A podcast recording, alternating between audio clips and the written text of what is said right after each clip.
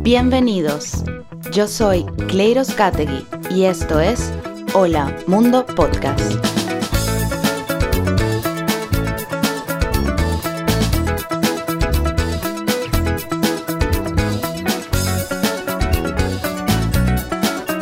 En esta temporada hablaremos sobre cambio de carreras, el viaje de personas con diferentes trayectorias y su salto a la industria de la tecnología.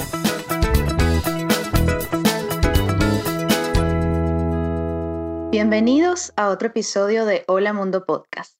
Como es habitual, les hablo desde Glasgow, Escocia, hoy con una tarde primaveral, lluviosa y fría, pero del otro lado de la llamada tenemos a Daniel Espinosa, quien nos está hablando desde México, seguro con un sol radiante y envidiable. Bienvenido, Daniel, a Hola Mundo Podcast. Hola, ¿qué tal? ¿Cómo estás? Muy bien, gracias. ¿Podrías introducirte a la audiencia sobre quién eres y a qué te dedicas? Claro que sí. Soy Daniel Espinosa Arias, eh, soy mexicano y actualmente me dedico a ser un desarrollador. Hago desarrollo de software, eh, ya sea back, front, móvil, bala, todo, full stack. Muy bien, Daniel. Daniel es licenciado de Matemáticas Aplicadas y Computación de la UNAM y aunque su formación siempre ha ido guiada más hacia las matemáticas, su pasión está en el desarrollo de código, como ya lo, bien lo he comentado. Daniel, cuéntanos de dónde viene esa pasión por la programación. Vaya, eh, es, es, una historia interesante porque le estuve oyendo bastantes años a la programación. Yo conocí la programación cuando iba en la secundaria. Un profesor nos daba clase de computación y un día eh, nos dijo que nos iba a enseñar programación. Nos hizo abrir un archivo de texto y compilar un pequeño programa, un Hola Mundo, en, C. En ese momento, cuando vi que, salía la pantalla negra y letras blancas, explotó mi cabeza y supe que, que yo quería dedicarme a, a algo que tuviera que ver con la máquina. También estudiaste actuaría financiera en la UNAM. ¿Cuáles competencias del actuario consideras relevantes para un trabajo como desarrollador? Vaya, actualmente eh, los actuarios que, que, conozco, que son excompañeros de, de la escuela, eh, están como divididos. Hay varios que se dedican al, al área actuarial, eh, digamos que un poco más pura, un poco más burocrática, y varios que, que sí también se decantaron por irse hacia temas de desarrollo y más tecnológicos creo que tienen las bases, que son matemáticas, eh, un pensamiento lógico, eh, que les permite desarrollar, digamos que un, lo necesario para tener, este, para poder hacer de programador, que cuando quieres ser programador necesitas tener un pensamiento ordenado, necesitas poder traducir lo que dices a, a órdenes y entregárselas a la máquina. Entonces tienen eso, pero creo que a muchos les llega a faltar el gusto por la máquina, por las herramientas que les ofrece la, la computación. ¿Y cómo podrías desarrollar ese gusto por la máquina, como tú lo llamas? Mm, creo que eh, lo desarrollas este, al, al, trabajar con ella, ¿no? Eh, habrá gente que, que, no le guste eh, y que sea muy buena, habrá gente que le guste y no sea tan buena, pero vaya, supongo que es como la comida, ¿no? Habrá comidas que, que sepas que te hacen bien, pero no, no las consumes, y habrá otras que sepas que no, no son tan buenas. En este caso, con, con la máquina, eh, yo creo que lo mejor para agarrarle gusto es saber que es una herramienta que te va a hacer hacer las cosas más rápido, más competitivo, eh, más limpias, con una mejor este, presentación de, de los datos que puedas tener o de lo que quieras hacer. Y al final seguro le vas agarrando un poco de cariño también a la máquina. Sí, claro. Yo creo que cualquier cosa que te ayude a mejorar tu, tu trabajo, a hacértelo más, más llevadero, pues la acabas agarrando gusto, ¿no? No creo que, que sea lo mismo supongamos si tuviera que estar manejando yo diario, pues manejar un, un, coche en el que tenga que yo estar haciendo cambios y demás, cuando puedo agarrar un Tesla que, que casi casi maneja por mí, ¿no? Claro, claro. Háblanos sobre ese viaje de convertirte en programador. ¿Cómo fue tu primer trabajo en el área de tecnología? Fue interesante. Yo conocí la, la en la secundaria, conocí, como te digo, eh, la programación, pero yo no me quería dedicar a la programación porque pensaba que era algo, eh, vaya, que tenía que estarme actualizando constantemente y al final resultó que sí. Yo quería algo como un poco más, eh, digámoslo así, estable y busqué estudiar más la parte de sistemas. La preparatoria hizo una carrera técnica en sistemas digitales, la cual también me, me gustó y me ha ayudado a, a, a, tener diferentes conocimientos. Pero después me fui hacia la parte de la actuaría por la cuestión de las matemáticas, en donde yo creí que era bueno, pero acabé por ah, sentirme incómodo con lo que yo hacía. En ese momento de sentirme frustrado, incómodo, eh, decidí darle como una oportunidad a la, a la programación, eh, ya que yo, aún estando estudiando matemáticas, o bueno, actuaría en este caso, eh, hacía como mis, mis pininos en Java, en C, en el mismo Excel trataba yo de, automatizar ciertas cosas a través del código. Entonces fui, digamos que regresando a lo que yo quería y, y vaya, tomar también este tema de, de, que tenía que actualizarme y en vez de tener como cierto repel hacia eso, pues hacer lo mío y decir, bueno, va, voy a tener que estar estudiando y voy a tener que estar aprendiendo constantemente y si es ese sacrificio por hacer lo que me gusta, pues lo tomo. Muy bien. Ya incursionando un poco en tu currículum, luego de unos años como consultor junior, diste un salto en tu carrera hacia el rol de IT Manager. Allí comenzaste a desarrollar una red social llamada Social Link.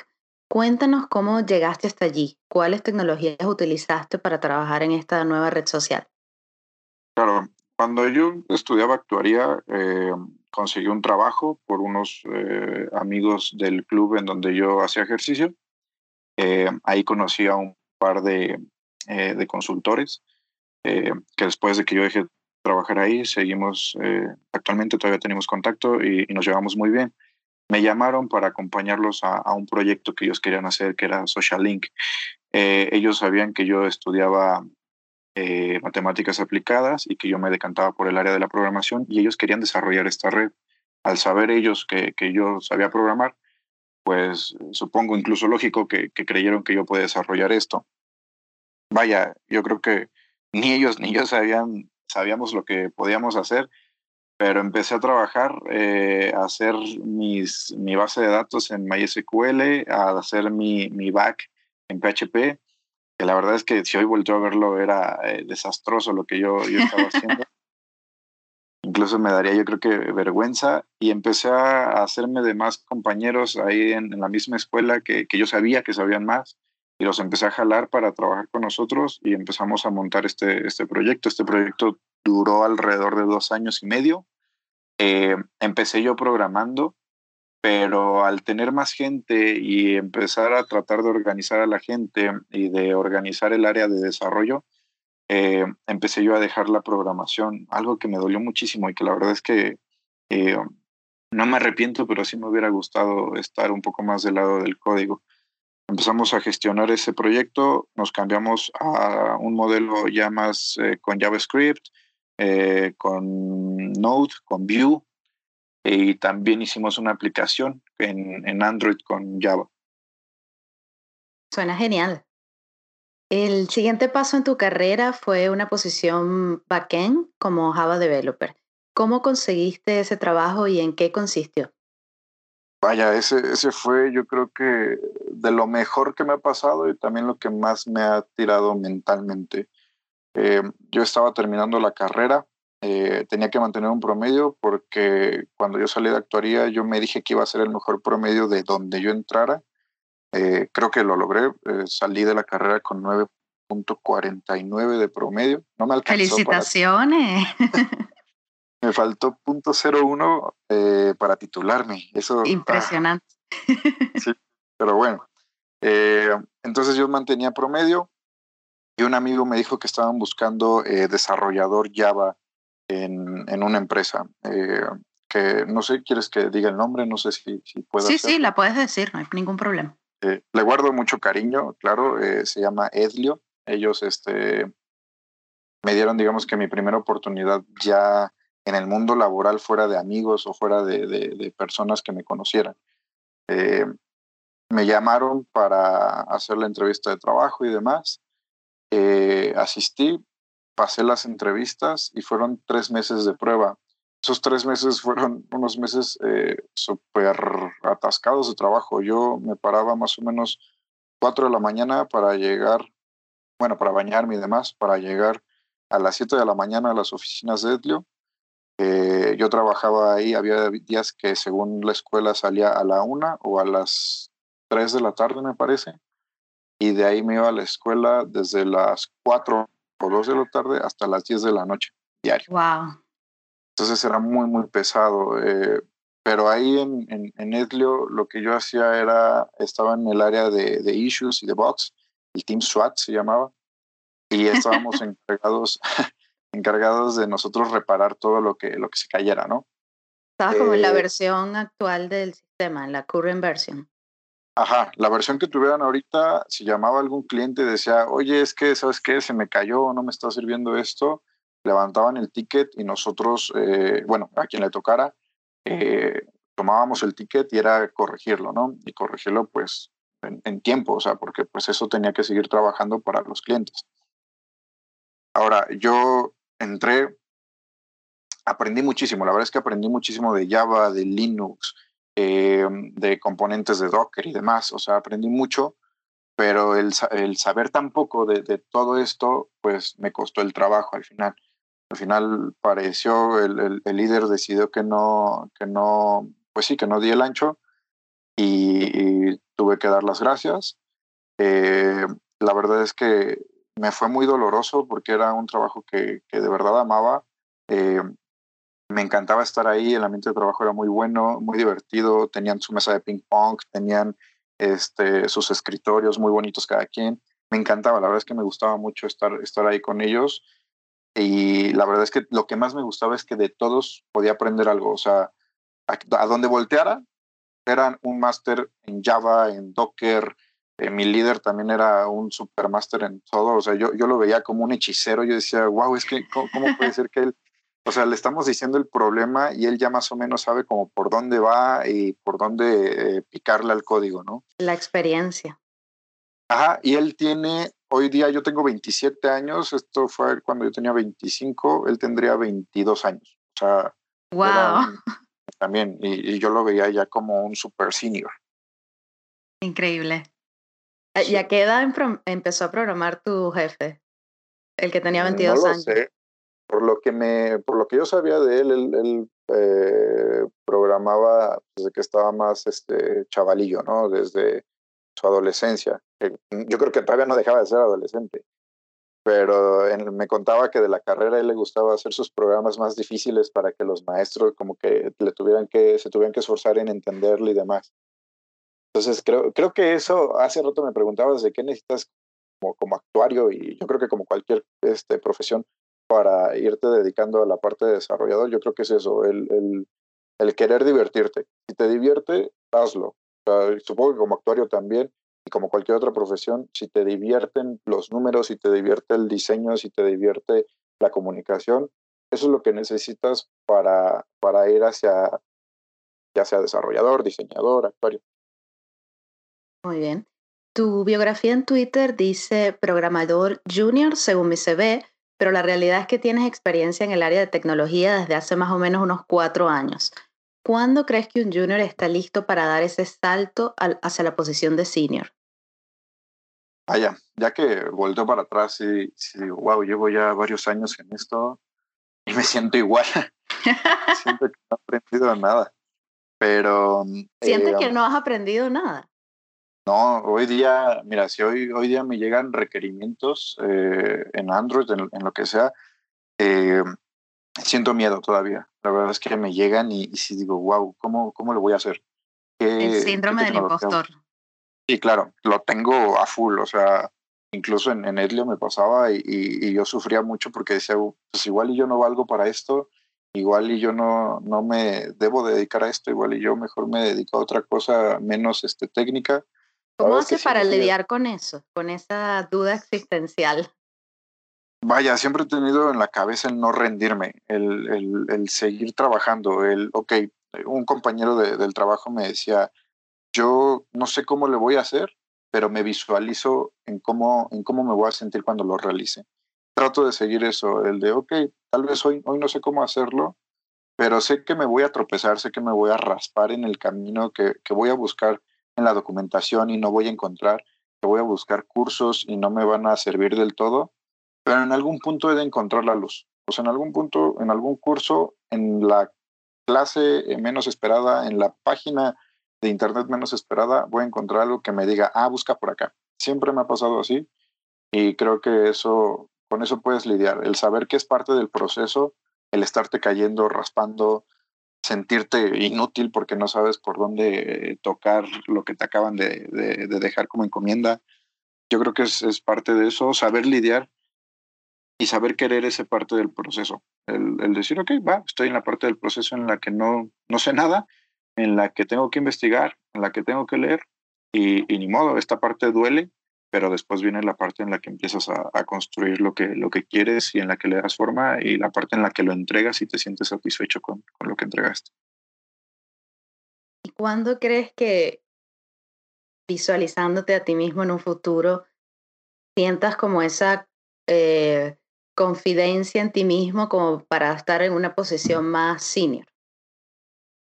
Ah, la verdad, mm, yo creo que, que, no va a llegar ese punto. Tal vez llegue el punto en el que ahora en mi Twitter diga programador eh, senior, según mi CV. Y por eso puse según mi CV, porque vaya, yo no me considero senior ni, ni, mid senior, yo me considero junior porque sigo aprendiendo, o sea, diario estoy aprendiendo y no hay un día en el que yo sienta que me den un proyecto y diga, ah, sí, claro, por acá, por acá, por acá, y porque siempre llega un requerimiento que ahora quieren algo en tiempo real, que ahora quieren consumir de un API que te devuelve los datos de cierta forma o que se consume de cierta forma. Entonces, pues al final me sentiría senior en el momento en el que domine todo y pues eso no, no creo que, que se pueda. Entonces, para mí me considero junior. Incluso yo creo que me consideraría senior o podría optar o pensar en cambiar el programador junior de mi CV en el momento en el que yo me sienta em, que domino las herramientas y las mejores formas de usarlas.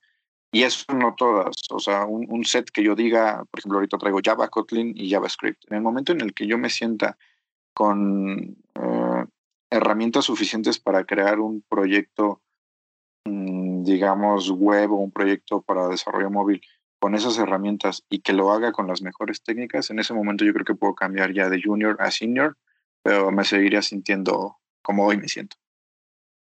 Hoy, año 2020, trabajas como developer en una empresa mexicana de sistemas de gestión de logística. ¿Cuáles herramientas o tecnologías son indispensables para llevar a cabo tu posición actual? Vale, llegué, llegué a esta empresa, se llama Recurso Confiable, eh, porque empecé a buscar trabajo ya de, de, de, lo que fuera como desarrollador. Me llamaron ellos, me dijeron que ellos trabajaban en C Sharp y .NET, tecnologías que yo en la vida he ocupado, que hoy día no ocupo. eh, y me dijeron, ok, sí, sabes Java, te sabes programar, estás dentro, ¿no? Ah, ok, va. Entré como desarrollador junior, eh, como full stack trabajaba yo con tantito JavaScript, tantito C Sharp, eh, pero la verdad es que no, no me sentía yo como muy a gusto. Y un día llega mi, mi jefe eh, y me dice, oye, viene proyecto, este, bueno, requerimiento de Android. ¿Tú desarrollabas Java? Y yo, sí, pero no desarrollaba Android. Me dice, ah, ok, es lo mismo, toma. ah, ok. Yo, claro que me enojé, ¿no? Dije, a ver, es que yo no soy programador este Android, o sea, yo sí sabré Java, pero quiero pensar que no es lo mismo. Empecé a ver el proyecto y decía, bueno, que esto se parece a Java un poco, pero pues no, no le entendía. Empecé a investigar, lo mismo de siempre, investigar, ver cursos y demás. Le empecé a agarrar gusto. Empecé a ver, ah, ok, mira, está padre esto, que, que como por acá sí se parece a Java y por acá los dispositivos Android se comportan de esta manera. Y empecé a agarrarle gusto. Dije, ah, ok, armé el proyecto, lo entregué. Al parecer sí servía, la verdad es que nunca lo supe, y de repente me, después de un par de meses, me dicen, oye, ¿sabes qué? Este, pues el proyecto se sigue cayendo, ¿no? Y yo, wow, pues no, es que no, no sé, yo lo veía, pero lo veía bien mal hecho, ¿no? Y les dije, ¿saben qué? Pues yo creo que hay que rehacer esto, eh, típico de programador novato, ¿no? dije, bueno, pues ya lo, lo rehago, me lo aventé Hice, es una aplicación que, que registra eventos eh, logísticos, entradas, salidas, cargas eh, y demás, a través de una terminal que ocupa Android. Y, vale, eh, tomé todo lo que, lo que pude, armé un proyecto yo creo que bastante sólido, con las mejores prácticas que yo conociera en ese momento, y hoy día es una aplicación que no se ha caído una sola vez. La aplicación eh, ocupa Java en Android, la conecté con Firebase, que nunca lo había trabajado yo con Firebase, pero creo que por un curso que tomé lo conocí y dije, ah, mira, esto me puede servir como base de datos. Y al final hice otra aplicación para otros dispositivos, no exclusivamente para la terminal, en donde puedes monitorear los estatus de las terminales, en donde puedes ver qué leyeron, qué es lo que el usuario está tratando de, meter como, como lectura, eh, cuando se quedan sin internet, cuando reciben otra vez el, eh, la red, cuando se apaga la terminal o bueno, cuando ya está bajando la batería. Y, le encontré un cariño muy grande a Android a, y a Java. Y, y, vale, eso duró creo que tres meses, porque después me, propusieron, me propusieron para llevar yo el área de innovación. Entonces, actualmente yo llevo el área de innovación y eh, apoyo también a, desarrollo en cuestiones de Android y demás, pero hoy día llevo el área de innovación con, con otro compañero al que yo tengo que gestionar y estamos trabajando, bueno, él trabaja en la parte de Python para automatizar procesos y yo trabajo en la parte de gestionarlo y de ver que sirva y que lo está haciendo bien, digámoslo así, pero yo me voy eh, ya por el lado de, de, Android y de introducir la parte de DevOps que nos cuesta muchísimo trabajo, pero es el sueño que tenemos a futuro. Entonces yo estoy enfocado en, en, eso. Creo que para mi puesto se requiere de alguien que esté investigando mucho, mucho, mucho, leyendo mucho y, y que trate de, de, traer lo mejor para sus compañeros, para su trabajo. Lo mejor yo creo que sería traer metodologías que nos ordenen, que nos den, digamos, que esta paz mental de saber que seguimos un proceso y no que tenemos todos los requerimientos regados o que pues el cliente ya se enojó porque su requerimiento no ha salido y nosotros ni sabíamos del requerimiento. Creo que eso nos, nos va a traer una, una mejora para, para todos. Últimamente has estado aprendiendo una nueva tecnología, Kotlin. ¿Por qué escogiste aprender Kotlin y cómo ha sido esa transición de ir agregando más lenguajes y más tecnología a tu perfil como programador? Vaya, Kotlin fueron patadas de abogado. Cuando, me, dieron, me dieron un proyecto hace poco en, Android y dije, ah, ok, Android va, Java, vamos a, empezar a tocar. Me di cuenta que había cuestiones que yo tenía que hacer eh, asíncronas, en donde hiciera una petición, me esperara a que me devolviera una eh, respuesta y ya poder seguir trabajando. Me estampé con que hacía la petición, no se esperaba a tomar de vuelta el, el, este, eh, la, respuesta, sino que seguía trabajando. Entonces yo necesitaba datos de esa petición, pero pues el programa se, se seguía de largo. Eh, empecé a investigar en, en Internet eh, sobre cómo podía hacer yo un callback con Java o si había algo parecido. Y vale, encontré que Kotlin era quien, quien manejaba esto con algo que se llama corrutinas. Entonces dije, bueno, pues tengo una semana para aprender este Kotlin y para implementar corrutinas en, en el proyecto. Eh, me metí a, buscar este, cursos de Kotlin y demás. Eh, tenía un compañero de, la escuela que sabía yo que se dedicaba a Kotlin y un compañero que, admiro muchísimo y me recomendó los cursos eh, en línea que él estaba dando. Me metí y vaya, ahorita estoy tratando de dejar un poco Java para poder trabajar más con Kotlin. Y dentro de eso que estoy tratando de hacer, he tratado de también aprender JavaScript y mejorar en JavaScript con Node y demás para agregarlos, digamos, que a mi cajita de herramientas. Al final, no me gusta la idea de tener muchas herramientas. Siento que si aprendes de muchas cosas, no te especializas en algo y entonces no eres tan bueno en algo. Digamos que te vuelves un todólogo. No me gusta esa idea. Pero eh, me gusta la idea de agarrar un stack, ahorita el stack que traigo Java, Kotlin, JavaScript, para trabajar y hacerme muy bueno en, esas herramientas. Sé que después tal vez tenga que quitar probablemente Java y tal vez ya no va a ser con Kotlin, tal vez va a llegar Python al stack, ¿no? Y, creo que es el mismo proceso de, lo que decíamos hace rato del farsante o del impostor.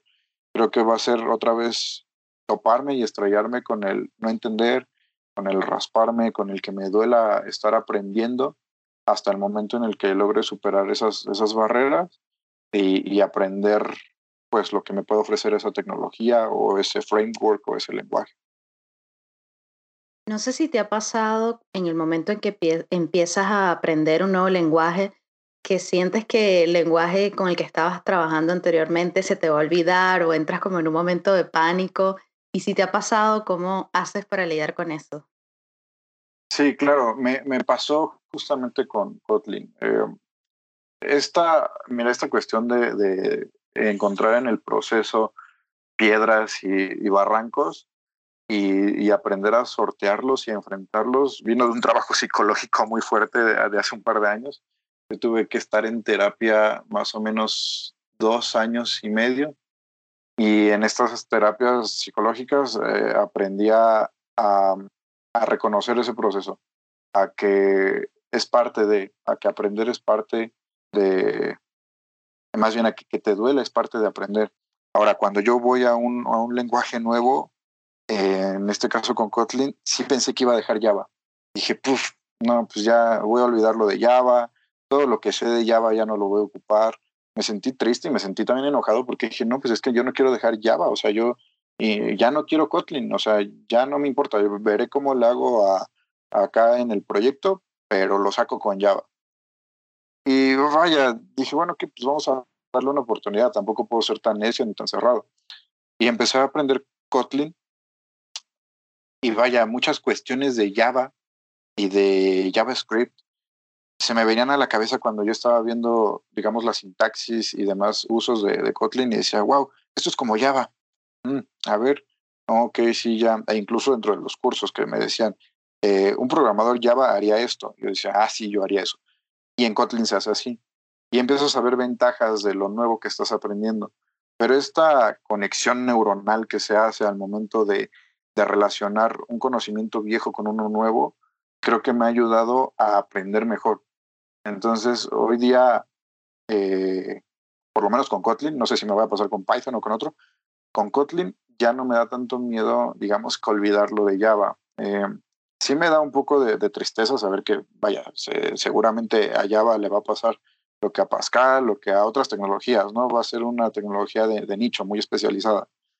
Pero lo que aprendí de Java me sigue sirviendo, por lo menos en la teoría, para construir demás cosas en Kotlin. Kotlin vino a agregarle eh, diversidad a las herramientas que yo tenía en Java.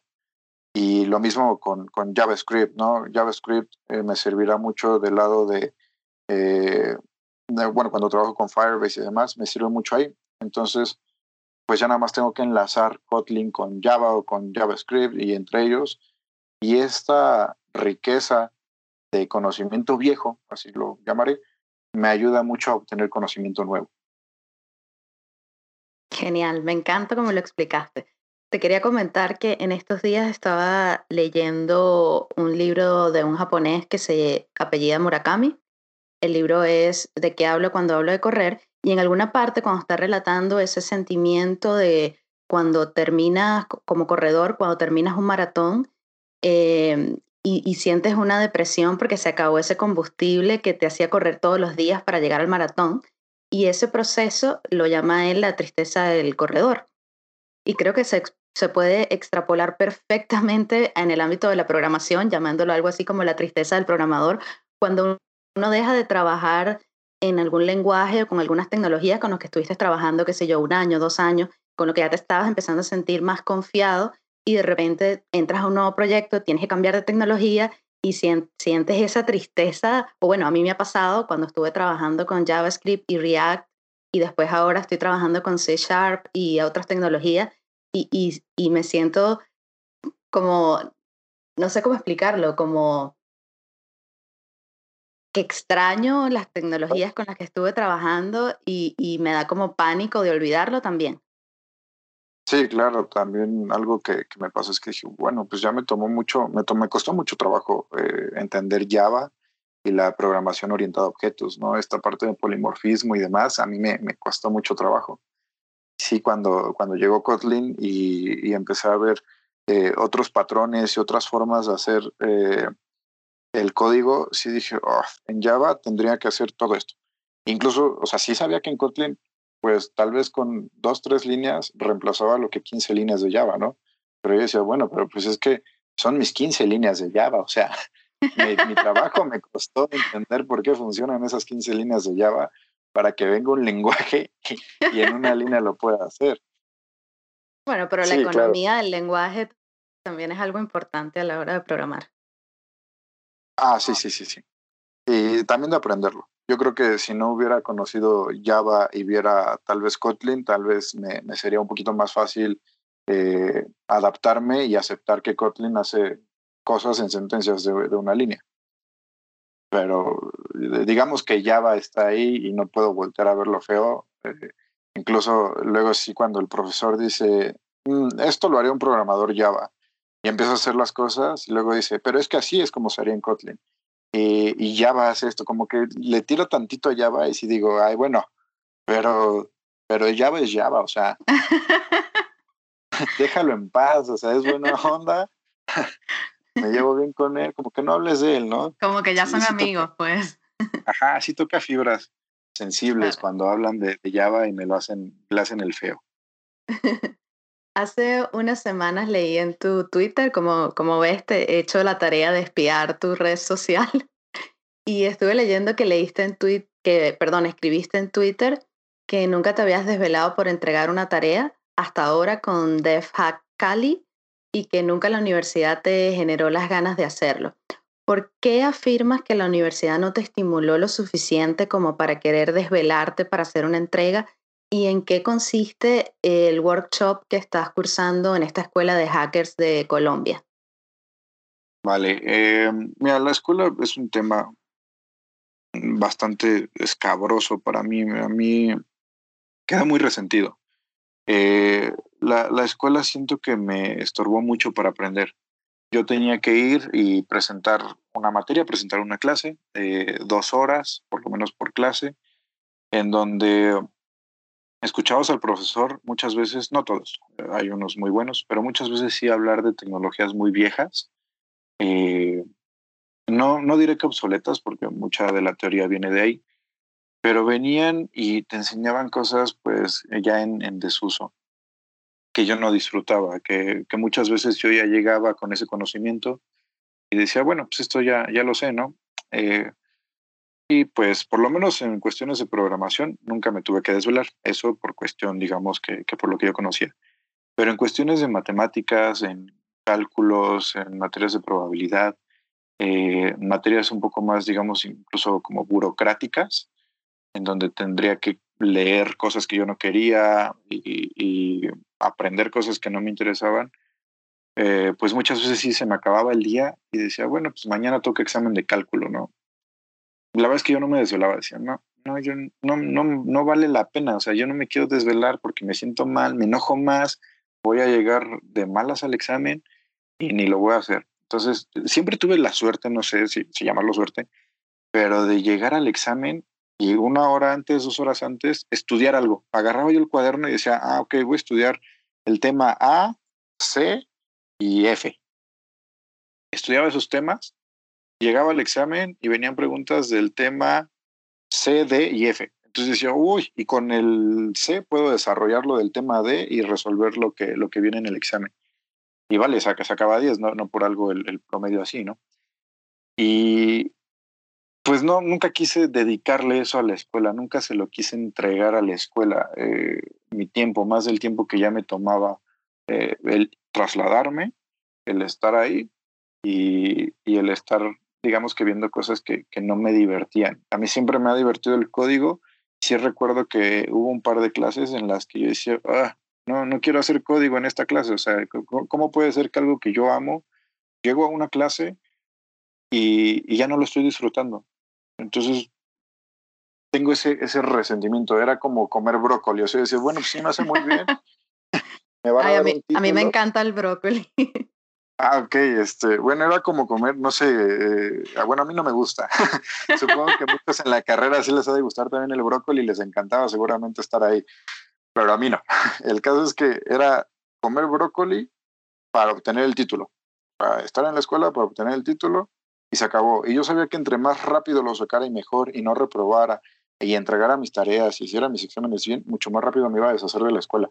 Y, mucho, y entre más rápido yo me deshiciera de la escuela, más rápido iba a poder estar frente a la computadora tirando código que yo sí quisiera. O sea, me divertía mucho más en, mi trabajo, eh, haciendo código y, apretando ahí los dientes para poder entender lo que estaba viendo en la pantalla que en la escuela. ¿Y cuál es la eh diferencia que sientes ahora en esta nueva escuela de Cali? Vaya, eh, estos de DevHack Cali está el ex compañero que te digo, se llama Sier, que le mando un saludo, que, que lo admiro mucho y él me recomendó este, enlistarme en, esta, en este curso que hicieron. Eh, empezaron eh, a dar clases de, de, Kotlin, que obviamente yo las necesitaba en ese momento, que todavía sigo en el, en el curso, y empezaron a dejar tareas. A mí me encanta hacer tareas de desarrollo, o sea, si dejas una tarea de desarrollo, a mí me va a gustar hacerla, subirla, que revisen mi código, ver el código de los demás, para ver cómo piensan, qué, qué puedo mejorarle. Eh, y como yo estoy actualmente trabajando desde casa también por los motivos de la pandemia, eh, digamos que no mido tanto mis horarios. Me levanto un poco más tarde, 8 o 9 de la mañana, empiezo a trabajar y me sigo como hasta las 6, 7. Entonces, pero si yo tengo que hacer un requerimiento o entregar algo, pues me sigo y, ni modo, ¿no? Aunque pues ahora sí que aunque me desvele, acá de este lado me pagan. Pero con estos chavos de DevHack, pues yo tengo que entregar las tareas y la verdad es que no le quiero quedar mal a Sier, que, que me invitó al, al, curso.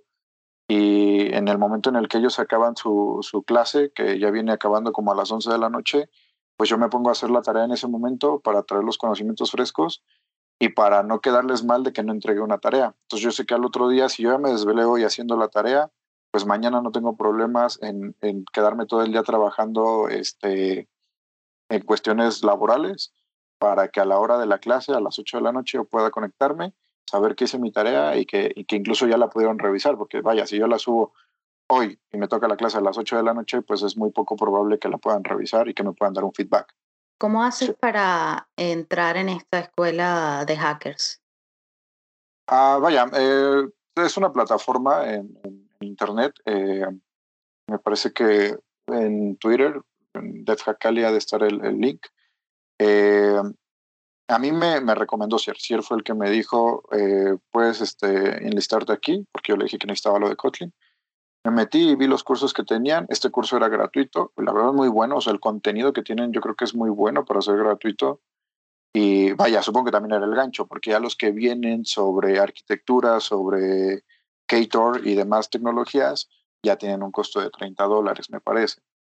Eh, supongo que hay muchas plataformas así, como Udemy y demás, en donde más o menos lo mismo, ¿no? Te, te regalan un par de clases eh, o hacen un descuento muy, muy loco del 95% según Udemy y ya puedes eh, eh, comprar, adquirir el curso y, este, y tomarlo. No es como que tengas que hacer un examen o algo así muy, este, muy extravagante para poder entrar. Perfecto. ¿Cuáles son los pasos a seguir si algún matemático quiere convertirse en programador? Tener una computadora y acceso a Internet. Si, si te late eh, este tema, yo creo que es lo que puedes hacer. Y, veo este proceso en muchas otras áreas, ¿no? Eh, en, tengo un amigo que quiere ser youtuber y, y, veo que también es más o menos lo mismo, tener una computadora y empezar a buscar en Internet cómo, vaya, me imagino que si yo lo quisiera hacer sería buscar qué herramientas necesito en cuanto a micrófonos, en cuanto a grabadoras, en cuanto a luces, en cuanto a cámaras, para yo poder este, tener un set en donde empezar a trabajar, qué herramientas de software necesito. Entonces creo que el proceso es el mismo. Tienes una PC, tienes acceso a convertirte en lo que quieras. Claro, tener la herramienta y también saber cómo buscar las respuestas de las preguntas que tengas. Sí, así es. Creo que eso es lo, la magia negra detrás del programador, el saber buscar en Google. Eh, y mucho de esa magia negra también es saber que no a la primera vas a encontrar. Lo he visto con compañeros del trabajo que se desesperan en la documentación, que lo hacen muy rápido, ¿no? Que, ah, sí, teclan rápido, quiero encontrar tal cosa, o quiero aprender a hacer tal cosa. Y no lo encuentran tal cual lo quieren, como que lo van dejando. creo que es parte, ¿no? El, saber que, necesitas tú pagar un precio de tiempo para poder recibir el producto de conocimiento. Eh, habrá quienes tengan que pagar menos porque son más avispados, porque son más diestros, más hábiles, más inteligentes, y su precio de tiempo sea menor. Al final, por lo menos para mí, yo tengo que pagar tiempos de, horas, de días, de semanas para obtener un conocimiento y poder construir algo con ese conocimiento. Y me parece muy justo que yo tenga que pagar ese tiempo como cualquier otro servicio. Finalmente, la pregunta obligada del podcast. ¿Recuerdas cómo fue tu primer Hola Mundo? Sí, claro, fue en la secundaria, fue en la clase de computación en el lenguaje C. ¿Y cómo te sentiste? ¿Algo así que recuerdes, memorable? Me explotó la cabeza. En ese momento yo quise saber más. Yo le pregunté al profe, oiga, ¿y ahora cómo le hago para, para ahora meter yo datos? O sea, ya me imprimo un Hola Mundo, pero ahora yo quiero meter un dato y que haga algo con ese dato. Muy bien, ya tenías la curiosidad allí, que es lo más importante. Sí, pero no conocía la programación. ¿Dónde pueden conseguir a Daniel online? En Twitter me pueden encontrar como arroba Daniel Espinosa, eh, Daniel con doble N, y en LinkedIn como Daniel Espinosa Arias. Muchas gracias Daniel por acompañarnos hoy a Hola Mundo Podcast.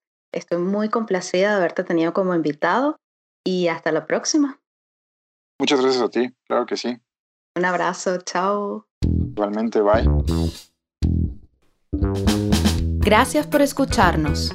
Agradecemos a Deuterus Prod por la musicalización y postproducción de audio.